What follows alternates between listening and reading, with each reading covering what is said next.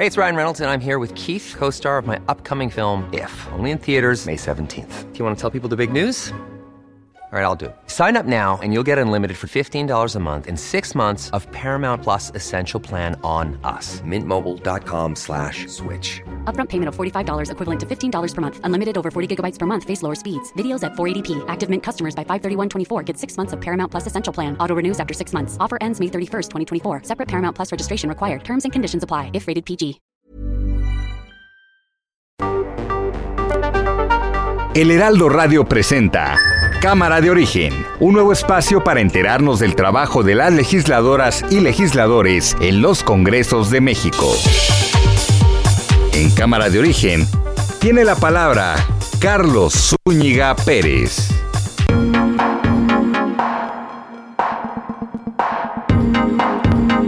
Hoy es lunes 14 de marzo del año 2020 en esta tarde, en esta oportunidad, a través de la cadena de El Heraldo Radio.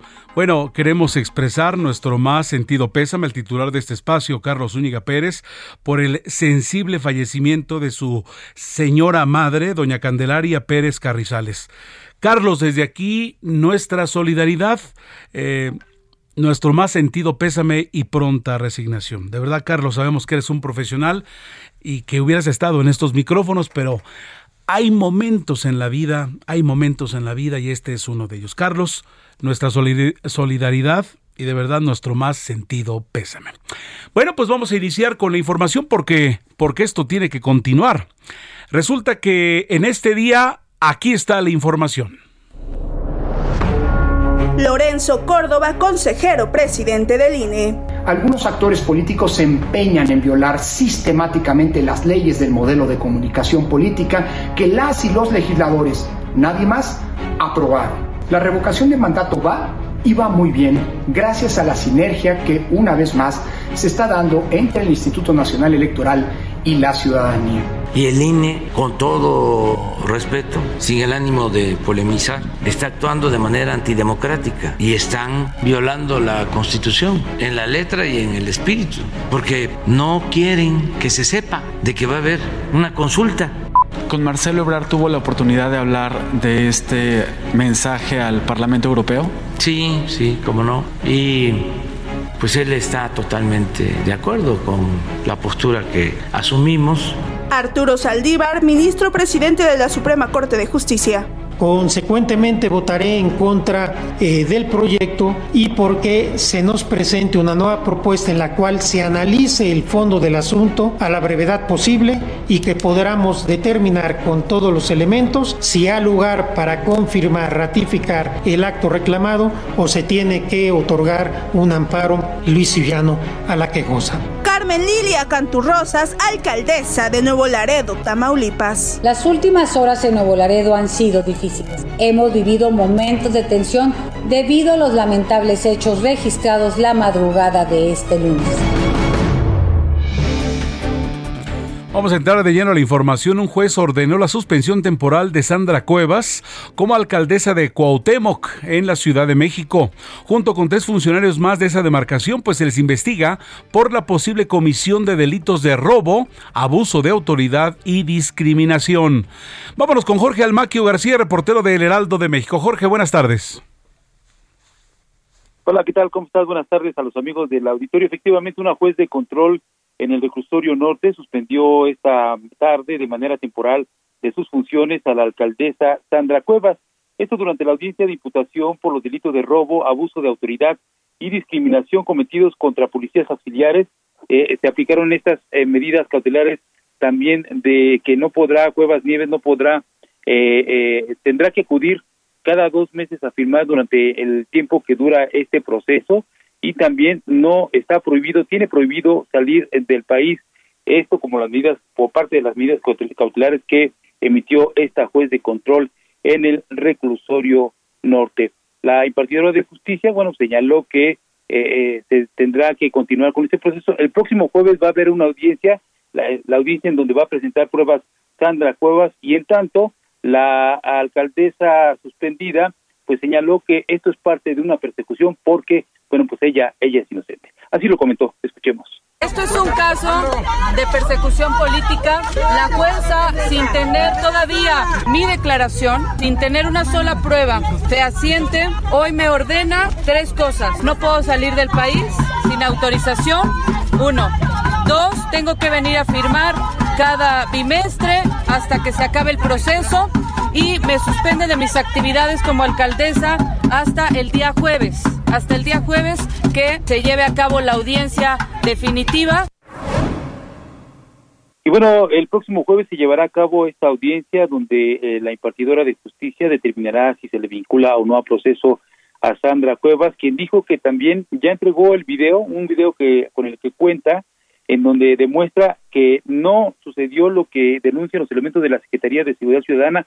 Son mentiras, dijo, de que fueron secuestrados, que fueron vejados y que también se les quitaron sus pertenencias el pasado 11 de febrero cuando acudieron a las instalaciones de la alcaldía Cuauhtémoc. De esta manera, bueno, pues será el próximo jueves cuando se eh, dé a conocer el fallo por parte de la impartidora de justicia, luego de que la defensa solicitó duplicidad del término constitucional por lo que, bueno, se va a reanudar esta audiencia el próximo jueves y vamos a estar al pendiente de lo que suceda en torno a este, a este caso aquí en la capital del país. Por lo pronto, el reporte que les tengo. Muchas gracias, Jorge Almaquio. Bueno, pues en cualquier momento estará comenzando una conferencia de prensa de la alcaldesa en Cuauhtémoc para fijar su postura después de la resolución del juez y nuestro compañero Israel Lorenzana está al pendiente.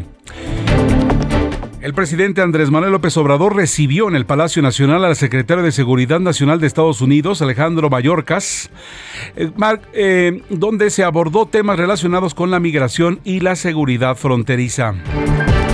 La Fiscalía General de la República y el Ejército detuvieron a Juan Gerardo Treviño Chávez, el Huevo, presunto jefe del cártel de Noroeste, responsable de la ola de violencia en el norte del país y de la desaparición de personas en Tamaulipas. La captura desató enfrentamientos entre fuerzas federales y criminales. Ruth Medina, alemán, renunció a la Fiscalía de Durango. Llega en su lugar Daniel Rocha Romo como designado para solicitar ratificación por parte del Congreso local. La Fiscalía de Michoacán ofrece recompensa a quien dé información que lleva al paradero de seis hombres que habrían participado en la masacre de San José de Gracia, Michoacán, donde al menos fallecieron 11 personas durante un velorio.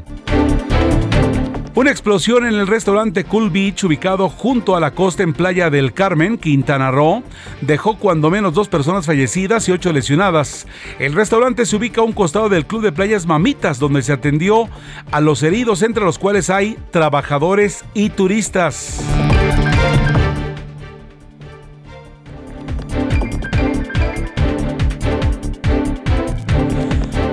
Por otra parte, la Corte desechó el proyecto de amparo en favor de Alejandra Cuevas Morán, quien permanece presa en Santa Marta, Catitla, señalada como corresponsable de la muerte del hermano del fiscal Alejandro Gertz Manero. La mayoría de Morena y sus aliados en la Cámara de Diputados aprobó la semana pasada un decreto que blinda legalmente la difusión de la consulta para la revocación de mandato que propuso el presidente. Es decir, si bien no se modifica la redacción actual de la ley electoral ni la de revocación de mandato, se agrega al cuerpo del marco normativo un decreto del legislativo que interpreta el alcance del concepto de propaganda gubernamental. Este tema pasa ya a la cancha del Senado.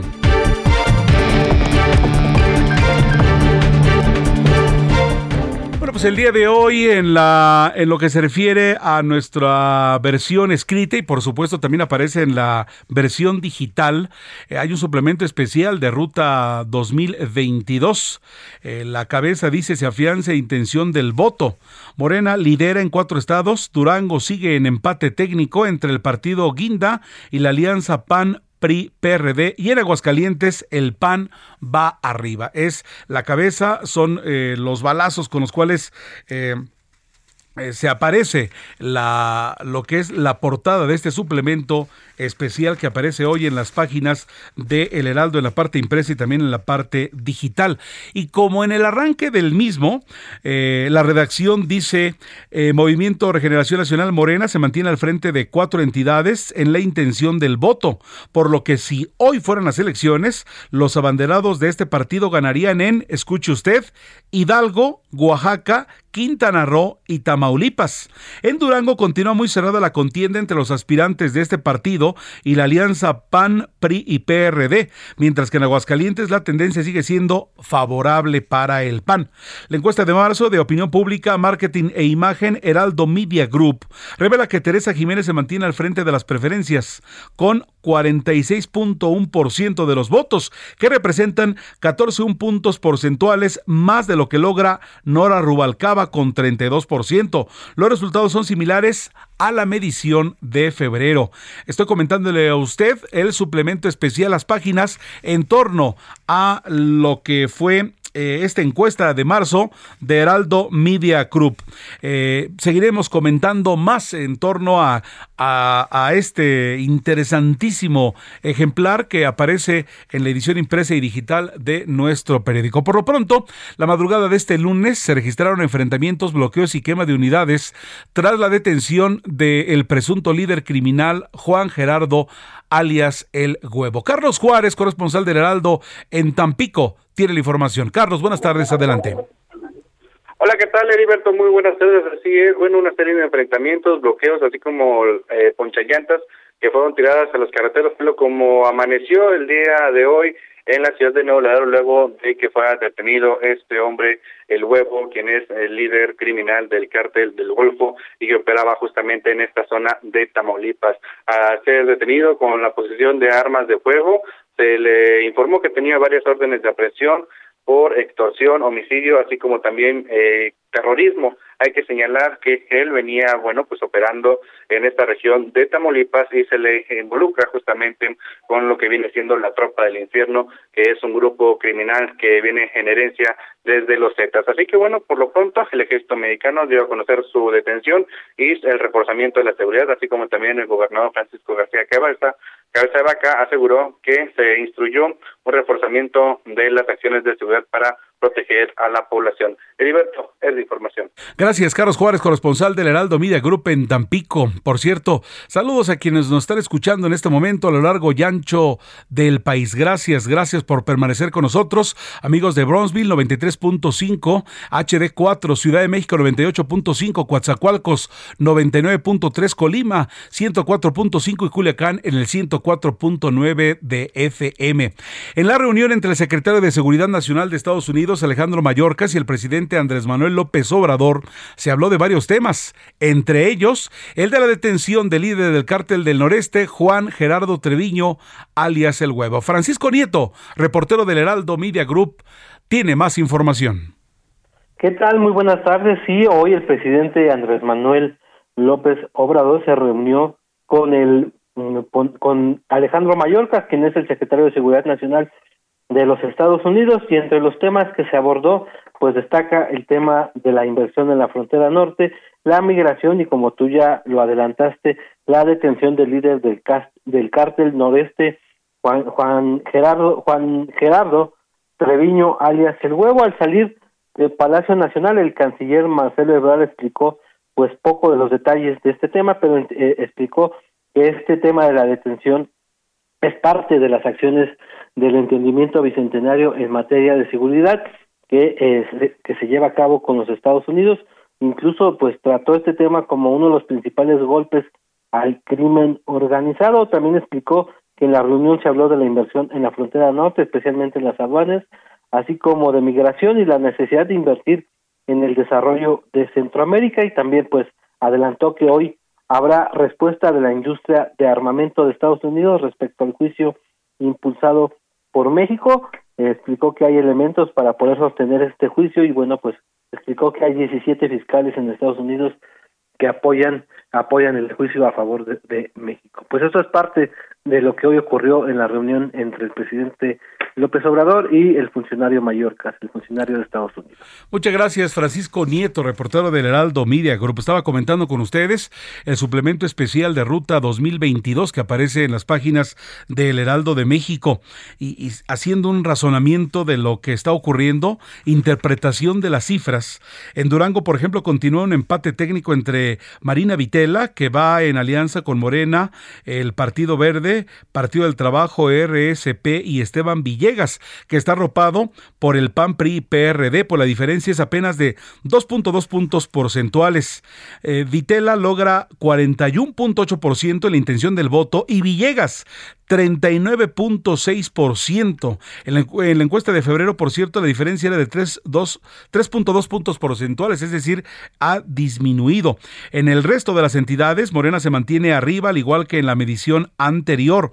Por ejemplo, con una diferencia de 12.1 puntos porcentuales, Julio Menchaca de Morena, PT y el Partido Verde y Panal, al obtener 46.1% en la intención del voto, se posiciona en primer lugar. Carolina Villano del PAN PRI PRD consigue 34%, lo que la coloca en la segunda posición y en las tendencias.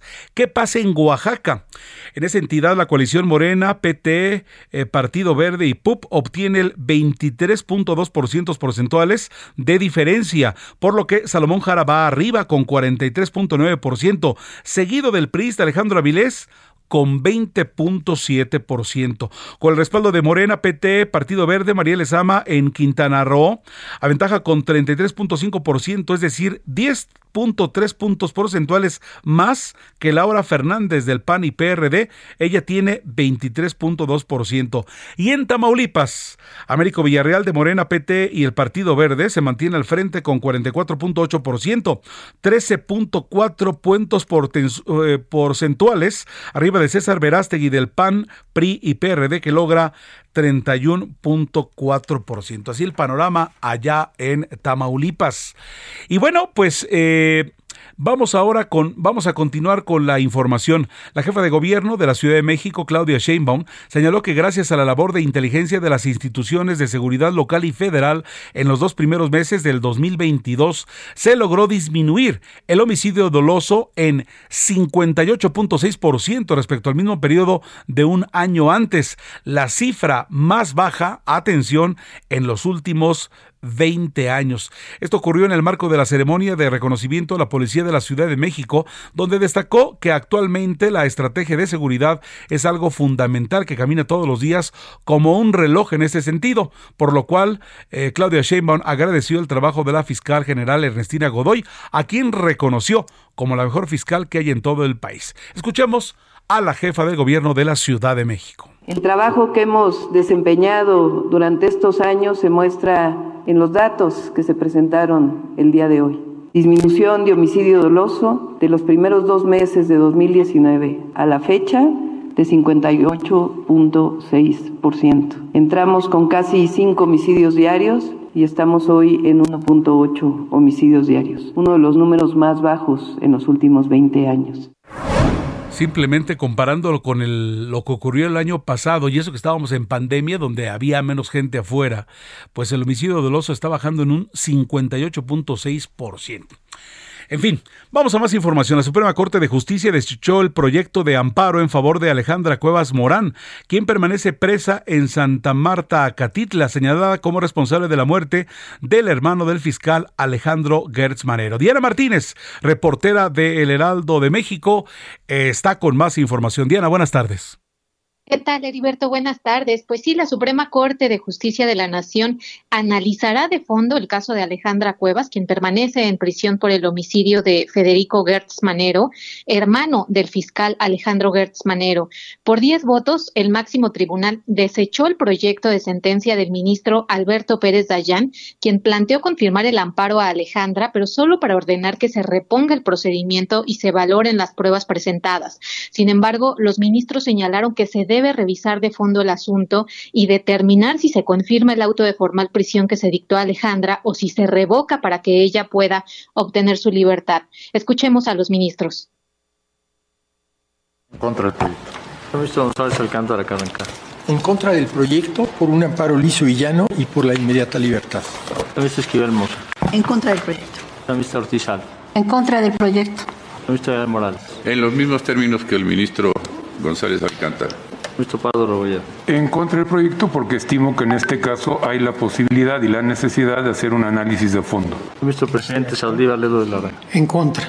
Ministro Presidente, me permite informarle que existe una mayoría de 10 votos en contra de la propuesta del proyecto. Caso fue retornado a otro integrante de la Corte para que elabore un nuevo proyecto de sentencia. El ministro que conozca el asunto debe ser alguno de los que votaron a favor de la atracción del caso en noviembre pasado. Y bueno, pues hasta ahora cinco ministros se pronunciaron a favor de la inmediata libertad de Alejandra. Mientras el caso se analiza, pues la mujer permanecerá en la cárcel femenil de Santa Marta, Acatitla.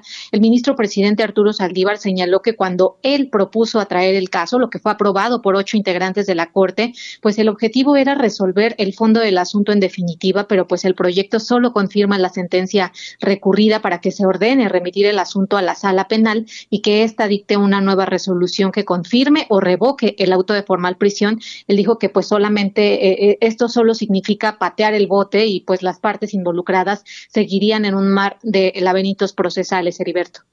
Pues muchas gracias, Diana. Ha dado mucho de qué hablar este tema y seguramente seguiremos con la información. Así que estaremos al pendiente, ¿verdad? Estamos atentos. Muchas gracias, eh, Diana Martínez, reportera de Heraldo Media Group. Mañana se lanzará una campaña para registrar formalmente a las trabajadoras del hogar y tomar conciencia de la importancia en brindar todas las prestaciones a estas a este elemento. Cuando alguien tiene en casa una de estas personas, regularmente mujeres, uno dice es la felicidad del hogar. Bueno, pues ha llegado el momento de retribuirle a la felicidad del hogar. Mayeli Mariscal, corresponsal del Heraldo de México en Jalisco, tiene más información buenas tardes. Heriberto, muy buenas tardes. Buenas tardes también a todo el auditorio.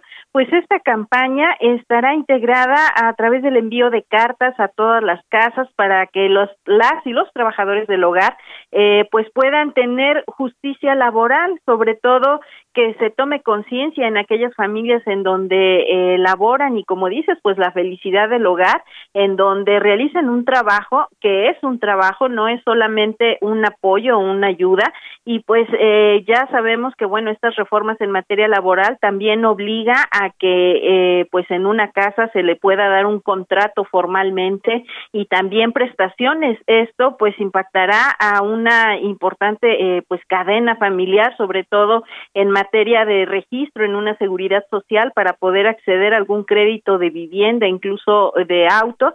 Y eh, pues en Jalisco hasta estos momentos se contempla que tan solo el 2% de estas trabajadoras del hogar están registradas y eh, pues hay un universo de por lo menos 158 mil que no lo están y que podrían verse beneficiadas a través de esta campaña y se espera eh, pues que se pueda concretar estos esta justicia laboral hacia ellas en la página de la Secretaría del Trabajo y Previsión Social hay una calculadora a través de la cual se puede también eh, pues ver el salario que puede ser acorde a las labores que realiza los días de la semana que acude y también en esta página hay contratos a través de los cuales eh, pues se puede concretar esta este registro para las y los trabajadores del hogar. Así es que pues mañana estaremos al pendiente de esta campaña y de ver cómo avanza sobre todo en estos registros. Esa es la información desde Jalisco Muchas gracias, Mayeli. Gracias. Excelente día para todos. Hasta luego. Un ejemplo para todo el país. Amor, dedicación, base de, de verdad, de verdad, de una, de una familia, de una casa para que todo funcione. Es justo que se les retribuya. El mínimo esperado sería el seguro social, ¿no? Pero bueno, eh, por lo pronto Jalisco está ya lanzando esta campaña para registrar formalmente a las trabajadoras del hogar porque hay que tomar conciencia de la importancia en brindar todas las prestaciones. Son las 4 de la tarde con 23 minutos tiempo del centro.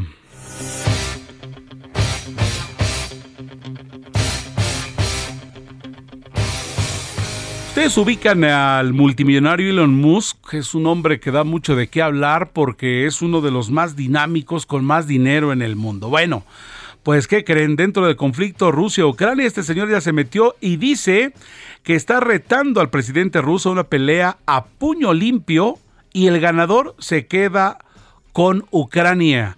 Escribió por la presente desafío a Vladimir Putin a un combate cuerpo a cuerpo. El premio es Ucrania. Escribió en Twitter el fundador de la compañía espacial SpaceX sin precisar la forma que se tomaría este duelo.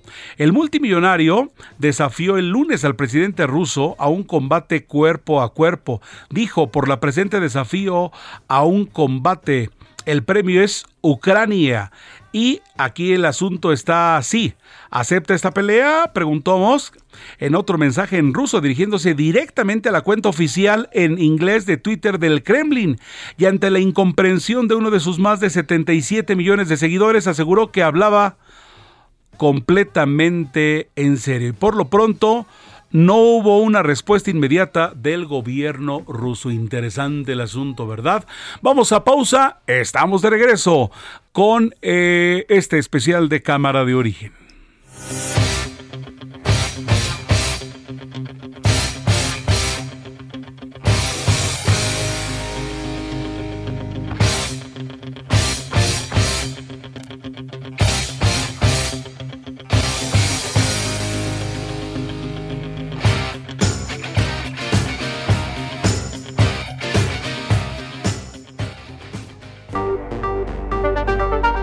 Se decreta un receso. Vamos a un corte, pero volvemos a Cámara de Origen con Carlos Zúñiga Pérez.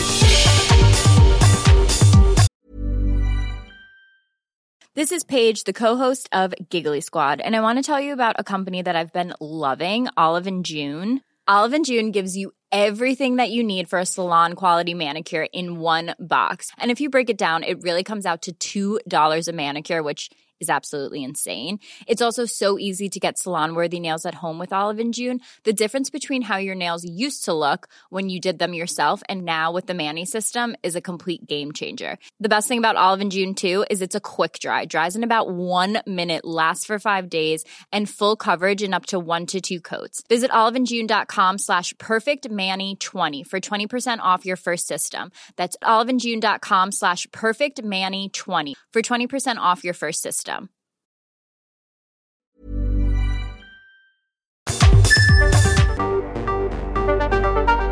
Se reanuda la sesión. Volvemos a Cámara de Origen con Carlos Zúñiga Pérez.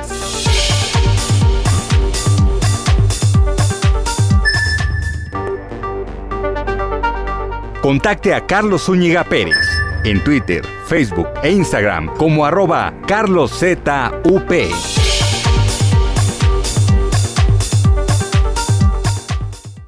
Este amor apasionado anda todo alborotado por volver.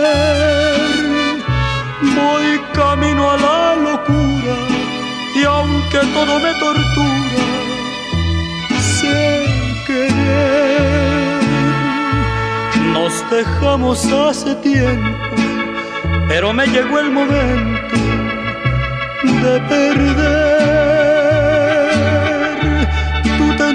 mucha razón, le hago caso al corazón y me muero por volver.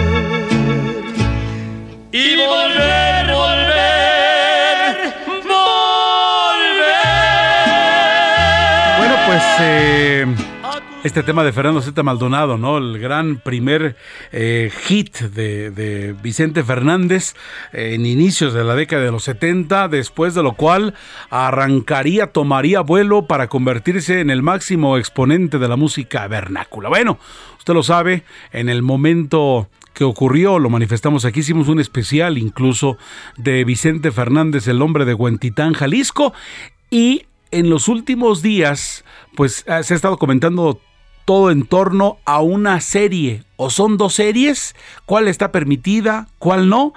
Y bueno, pues doña Cuquita, su viuda, dice, no estoy sola y es que acaba de lanzar un video contra la bioserie de Vicente Fernández.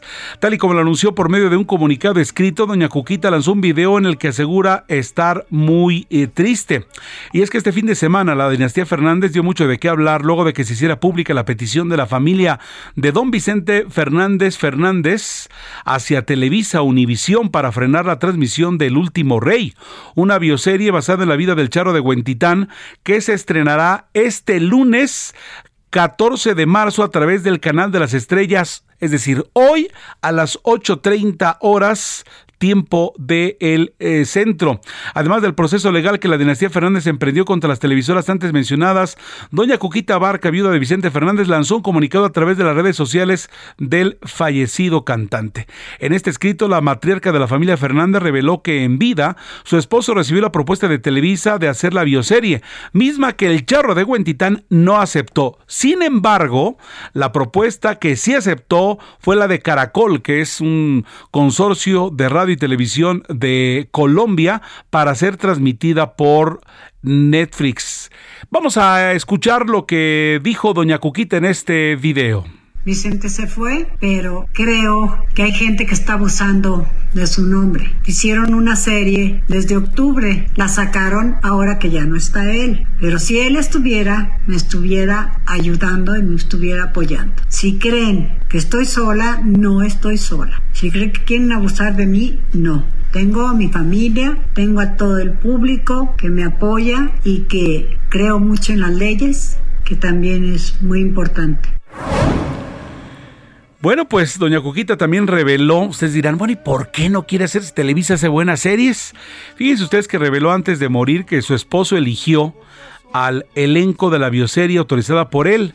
Además aseguró, agárrense, que Pablo Montero no es una buena imagen para que dé vida a Vicente Fernández debido a sus múltiples escándalos. Así que doña Cuquita inicia este video compartiendo su sentir por todo lo que está ocurriendo y eh, pues eh, definitivamente es importante reiterar que dijo no estoy sola, creo en las leyes y agradeció a todos los que le han apoyado en este momento difícil, en especial al público que siguió de cerca la carrera de Vicente Fernández.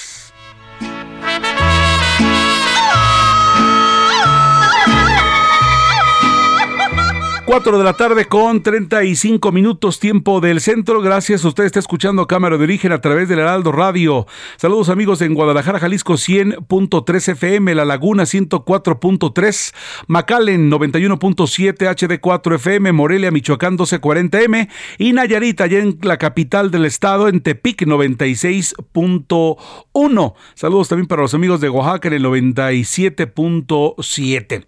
Una explosión en el restaurante Cool Beach ubicado junto a la costa en Playa del Carmen, Quintana Roo, dejó como saldo a dos personas fallecidas y ocho lesionadas, confirmaron autoridades locales. Alejandro Castro, corresponsal del Heraldo de México en Quintana Roo, tiene más información. Alejandro, buenas tardes. ¿Qué tal? Muy buenas tardes, Heriberto. Efectivamente, comentarte que esta explosión en el restaurante Cool Beach, que se encuentra en la calle 28 eh, y colindante con la zona federal marítimo terrestre en Playa del Carmen, efectivamente dejó como saldo a dos personas fallecidas y ya incrementó la cifra a 19 personas lesionadas, según confirmó Lucio Hernández, titular de la Secretaría de Seguridad Pública del Estado de Quintana Roo. Eh, habían hablado ya de manera extraoficial de un número de 22 lesionados, pero hasta el momento solamente se tienen confirmados 19. La explosión aparentemente se originó tras una fuga de gas en la cocina del restaurante. Al sitio llegó personal de bomberos del municipio de Solidaridad, así como elementos de la Secretaría de Seguridad Pública, Protección Civil y la Guardia Nacional. Los elementos de seguridad todavía mantienen resguardada el área, pues siguen los trabajos en el sitio para determinar las causas. El restaurante se ubica a un costado del club de playas Mamitas Beach, por lo que desde temprano se rumoró que había sido en este sitio donde se había dado el incendio o la explosión. No obstante, es en un restaurante que está a un costado de este club de playa. Eh, fue en el club de playa precisamente donde se atendió a los heridos, entre los cuales hay trabajadores y turistas. Todavía se desconoce la nacionalidad de los turistas. La Fiscalía General del Estado de Quintana Roo, en tanto, informó que ya abrió una carpeta de investigación por estos hechos. Es la información que hay hasta el momento, Heriberto. Muchas gracias Alejandro Castro. Pues bueno, lamentable porque no somos de repente eh, nota en los eh, paraísos que tenemos en todo el país, desafortunadamente por cuestión de que estamos inaugurando una nueva ruta o se está atendiendo al turista de una o de otra manera, sino últimamente por hechos que lamentar y más allí en la Riviera de Quintana Roo. Por otra parte, integrantes de la Unión de Alcaldías de la Ciudad de México cerraron filas en apoyo a Sandra Cuevas, a quien un juez de control la suspendió de manera temporal. Por cierto, no se ha iniciado, tal y como lo teníamos en este contemplado en este espacio, pues esta comparecencia ante los medios de parte de Sandra Cuevas. Si esto se, se empieza, estaremos dándolo a conocer eh, de manera inmediata. Cintia Stettin, reportera del Aldo Media Group, tiene más información en torno a la posición de la Unión de Alcaldías de la Ciudad de México en torno al caso Cuevas. Cintia, buenas tardes. Muy buenas tardes, Heriberto, a ti y al auditorio. Pues así como lo comentas, algunos integrantes de la Unión de Alcaldías cerraron filas en apoyo a Sandra Cuevas. Eh, pues comentarte que estos tres alcaldes que ya dieron su opinión fueron el alcalde Benito Juárez Santiago Tabuada, el de Miguel Hidalgo Mauricio Tabe y la alcaldesa de Álvaro Obregón Lía Limón quienes coincidieron pues que eh, esta eh, digamos estas medidas cautelares impuestas a Sandra Cuevas pues son parte de una persecución política en contra eh, de, los candidatos del pasado 6 de junio que eh, fueron impulsados por los partidos de oposición que son PAN, PRI y PRD. Comentarte específicamente que Santiago Tabada refirió que las medidas cautelares impuestas son excesivas, mientras que Mauricio Tabe calificó de vulgar lo dictado por el juez y dijo que, que Cuevas cuenta con todo su apoyo. Finalmente, Elía Limón dijo que los morenistas buscan recuperar lo que con el voto de la gente no pudieron obtener el pasado 6 de junio. Se espera que en las próximas horas pues haya un, un comunicado oficial de todos los integrantes de la Unión de Alcaldías. Hay que recordar que por este mes el vocero de este grupo es el alcalde de Coajimalpa, Adrián Rubalcaba, por lo que se espera que en las próximas horas, eh, horas emitan un comunicado conjunto. Bueno, Cintia, muchas gracias por la información. Estaremos al pendientes, ¿no? Al pendiente de lo que está ocurriendo del otro lado, de los alcaldes que no están de acuerdo con, con, esta, con esta decisión. Bien, hoy le presentamos una colaboración de la diputada Ana Lilia Herrera, es legisladora del PRI por el Estado de México. Hoy nos trae el tema de las escuelas de tiempo completo. Y es que hay que recordar que el pasado 28 de febrero la CEP publicó el acuerdo por el que se elimina de las reglas de operación a las escuelas de tiempo completo el programa La Escuela es Nuestra. El argumento fue que al hacer una valoración se determinó que los recursos debían ser destinados a mejorar la infraestructura de todas las instituciones educativas que se vieron muy dañadas en la época de la pandemia. Además, eh, pues eh, eh, ello para garantizar un regreso seguro a las aulas en medio de la pandemia del COVID-19. Así que aquí está con ustedes Alejandra Lilia Herrera Ana Lilia Herrera, legisladora del PRI por el Estado de México. Buenas tardes, eh, legisladora. Le escuchamos, por favor. ¿Qué tal? Muy buenas tardes. Por favor, un abrazo a Carlos Zúñiga por el momento tan difícil en el que está pasando y bueno, muy agradecida de estar en este espacio. Mira, nos enteramos de este golpe mortal a las escuelas de tiempo completo hace un par de semanas. Sí. La verdad es que las escuelas de tiempo completo ya pendían de un hilo muy delgado de un artículo transitorio en el presupuesto de egresos de la Federación de 2021. Estamos en 2022. ¿Qué estaba pretendiendo Morena y su gobierno? Bueno, justificar la eliminación del programa en el etiquetado presupuestal y yo me imagino que también contener la presión magisterial, prometiendo que bajo el programa La Escuela es Nuestra estarían los apoyos de las y los docentes que impartían actividades en los horarios ampliados. Sí. La verdad es que las escuelas de tiempo completo desaparecieron hace un par de años. La pandemia le cayó como anillo al dedo a un gobierno que no ve las necesidades que tienen las mujeres, las madres trabajadoras, los padres trabajadores también, y mucho menos la niñez que ha sido invisible durante todo este sexenio. Así que eh, yo lo que quiero recalcar es que engañaron en la discusión, en el debate del presupuesto de 2021 y prácticamente las escuelas de tiempo completo ya venían desapareciendo. Les, voy a compartir unos datos. Este programa lo recibió el actual gobierno federal en... Nos quedamos con... Perdone, diputada, nos quedamos con que nos iba a compartir los datos con los cuales esta administración había recibido estas escuelas de tiempo completo. Exacto. En 2018 el presupuesto era de 12.441 millones de pesos. En 2019 lo recortaron a 10.915 millones de pesos. Para 2020 solo le dejaron 5.273 mm. millones de pesos. Y en 2021, como te decía, lo desaparecieron. Prácticamente con esa mayoría que tienen, porque hay que recordar que para aprobar el presupuesto se requiere la mitad más uno, y esos, votos, esos votos los tienen Morena, PT y Partido Verde, bueno, pues prácticamente desaparecieron. Así que prometieron no mentir, no robar y no traicionar, pero lo hacen una y otra vez. Les interesa la siguiente elección y no la próxima generación.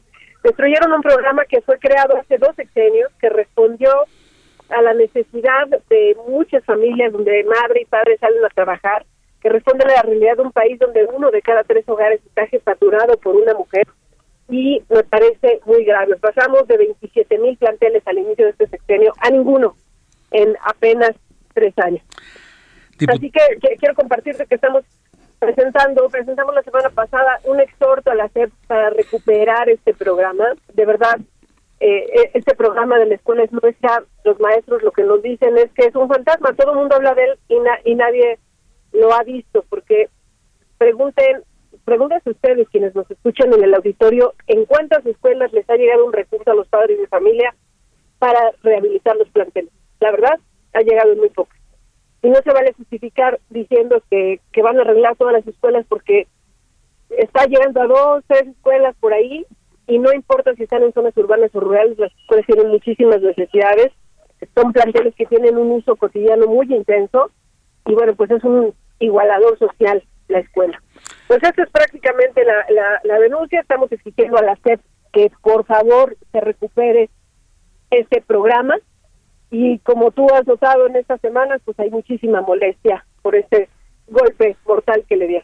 Sobre todo, ¿sabe que También, diputado, nos llevaba mucho la atención donde algunas mamás aceptaban que casi, casi llevaban a los niños porque les iban a dar de comer y en algunos casos era la única comida que iban a tener en el día, cosa que nos alarmó.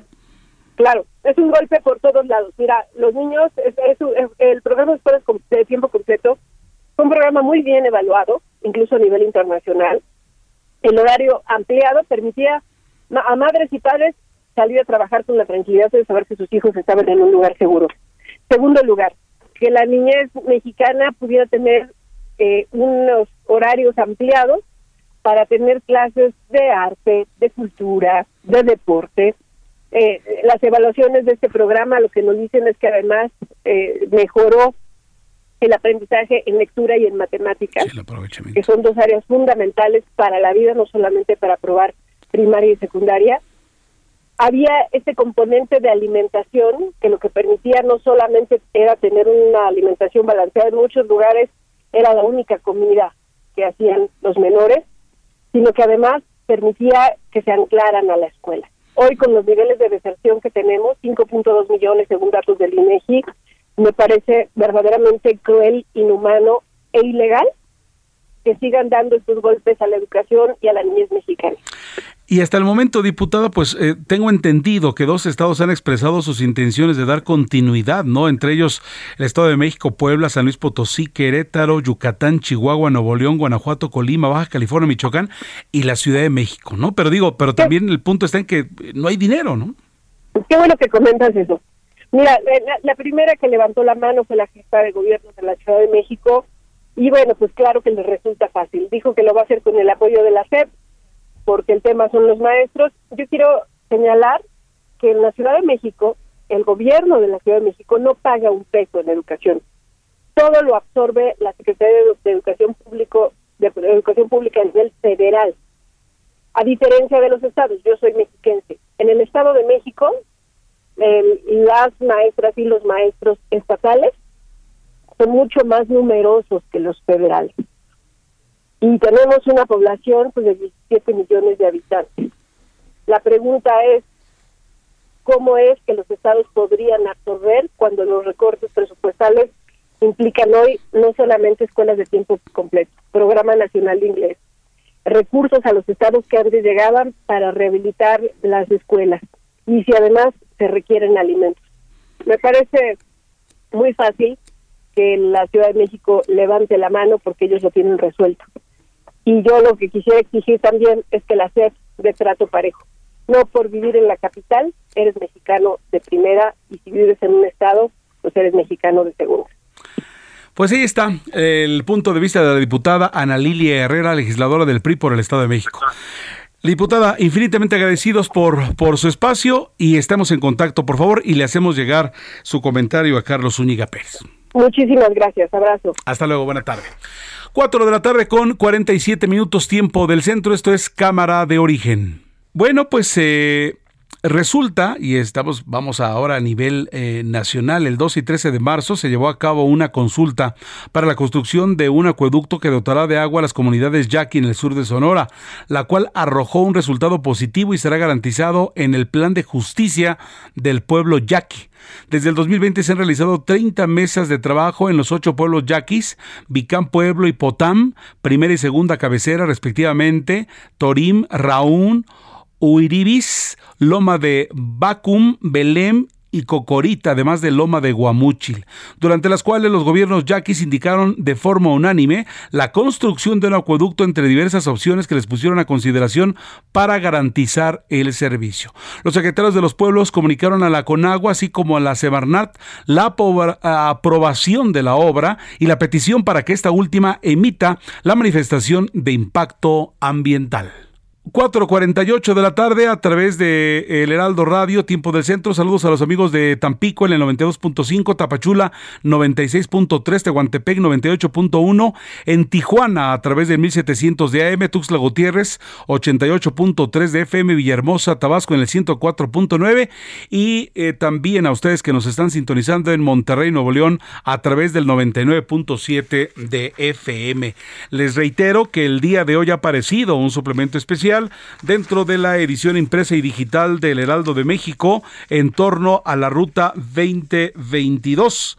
Eh, nos mencionan dentro de los puntos eh, destacables de este suplemento que el padrón electoral del INE con corte al 28 de febrero es de 11 millones 940 mil electores, que el 5 de junio esos ciudadanos podrán votar en uno de los seis estados donde habrá comicios.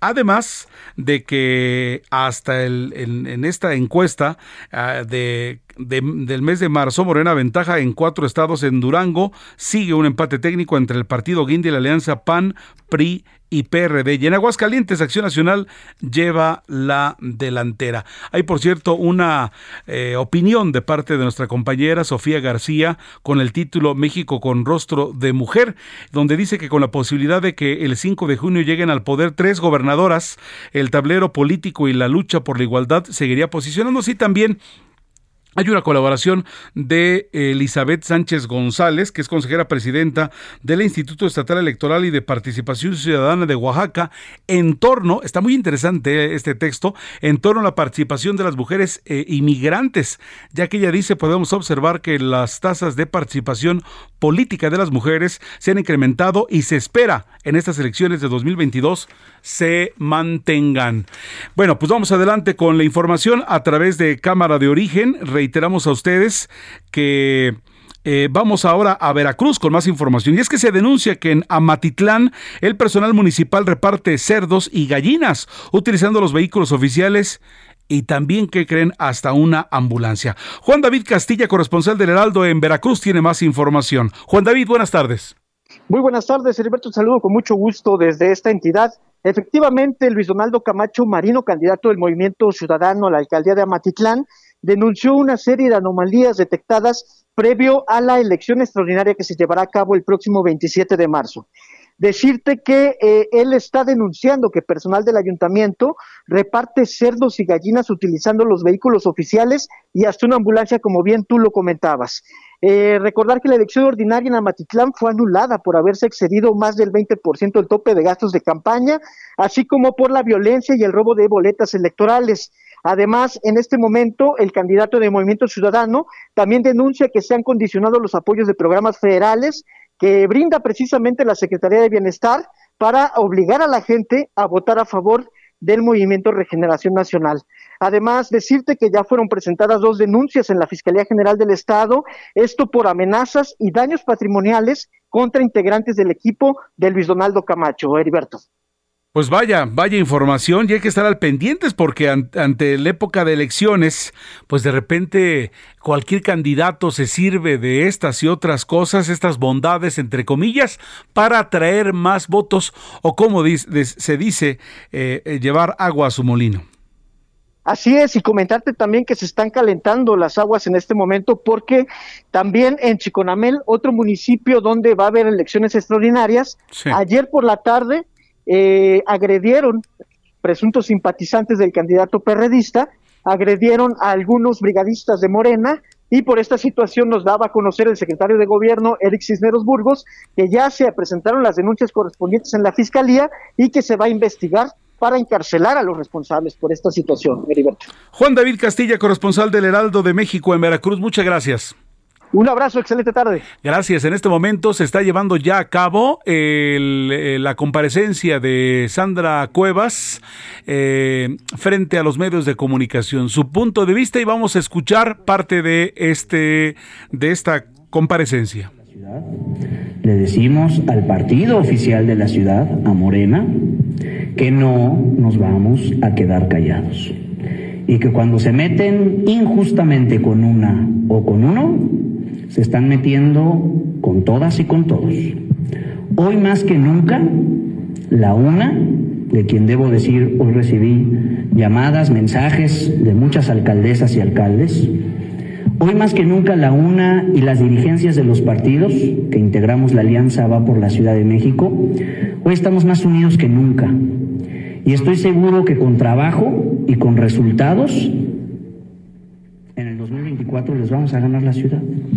Bueno, pues está celebrando en este momento la comparecencia, están hablando funcionarios de eh, Sandra Cuevas, alcaldes, en torno a lo que está ocurriendo en esta comparecencia en la cual hay solidaridad de parte de ellos. Gustavo Martínez en Ingeniería, Javier Baez en la Operación Técnica, Iván Marina, auxiliar de producción, Georgina Monroy, coordinadora de información. Esta fue una producción de Ángel Arellano. A nombre de todo este equipo, Heriberto Vázquez les desea la mejor de las tardes y reiteramos nuestro más sentido pésame para nuestro compañero Carlos Zúñiga por el sensible fallecimiento de su señora madre. De verdad, Carlos, un abrazo fuerte, mucha solidaridad y pronta resignación. Descanse en paz, señora Candelaria Pérez Carrizales. Hasta entonces. Se cita para el próximo programa. Cámara de origen, a la misma hora, por las frecuencias de El Heraldo Radio. Se levanta la sesión.